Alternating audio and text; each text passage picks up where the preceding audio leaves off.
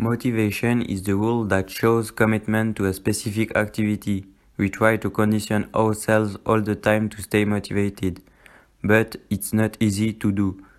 Today I give you several tips to be or to stay motivated. To begin, you must already consider why you are not motivated. You are too tired, too lazy or too busy to do something? You will maybe find the solution in this video. To begin, everyone has dreams and plans for the future, and it's hard to realize. Now I give you 8 sentences to stay motivated. The first is to keep hope when your motivation is at its lowest. Most of the important things in the world were accomplished by people who continued to try when there seemed to be no hope and this can help you to put things into perspective. The second sentences say that to stay motivated, you have to do what you love. The only way to do a good job is to love what you do. If you haven't found it yet, keep looking. You must repeat this sentence in your head to improve your motivation.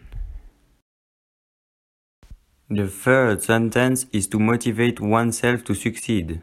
To succeed, remember these three things. Seeing is knowing, waiting is power, and daring is having. This can help you to stay motivated in everyday life in all circumstances. The fourth is a sentence, an advice to keep the motivation. One of the most important keys to success is having the discipline to do what you should do, even if you don't want to do it. it.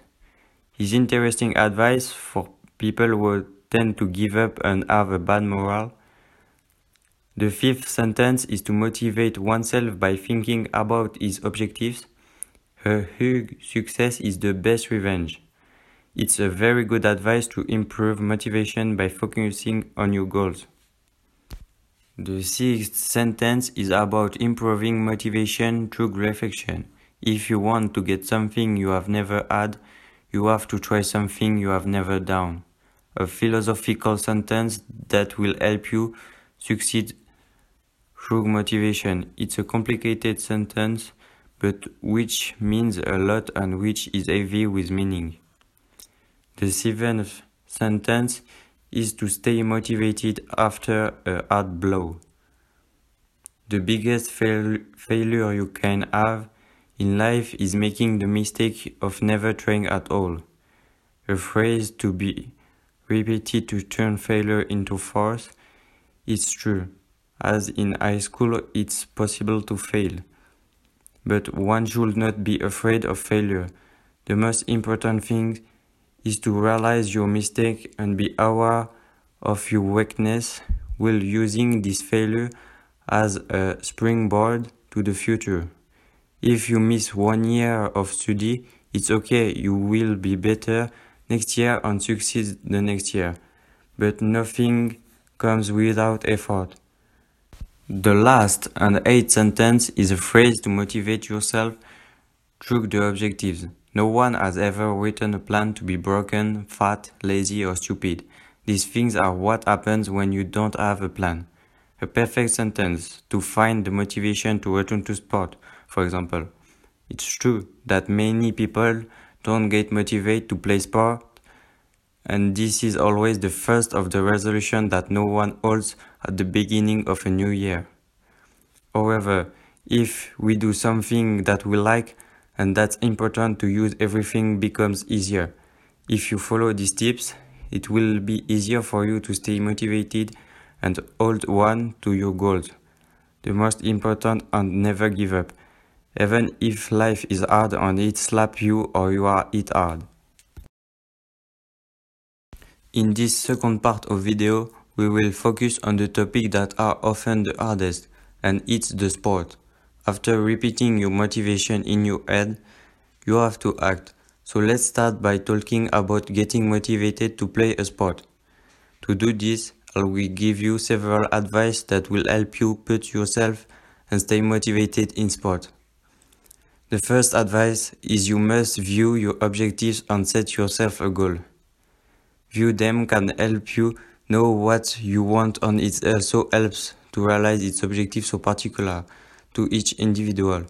It's better to imagine what you want to look like, maybe people, decision or things that influence you to go in that direction. And you also have to imagine how you're going to get there, how to proceed and achieve what you want. Make a mental plan. The second advice is that you must strengthen your weak points. Identify where you are strong and what capacities you have.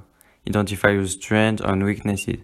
We want to improve our weaknesses so much that we often have trouble identifying where we are gifted.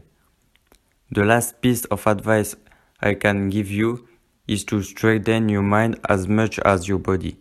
To do this, you must consider that your mind is like a muscle and that you must train it regularly. This is useful if you want to be more focused, reactive, and eternally motivated. To achieve this, you can, for example, view your training objective or make a program of exercise of reflection, memorization, or other. You can strengthen your mind by reading your goals aloud and also have to think again in your head what progress you have made, where you want to go, on the uh, what part of the way you have already made. That's all I had to say about motivation. That's already the end of this video.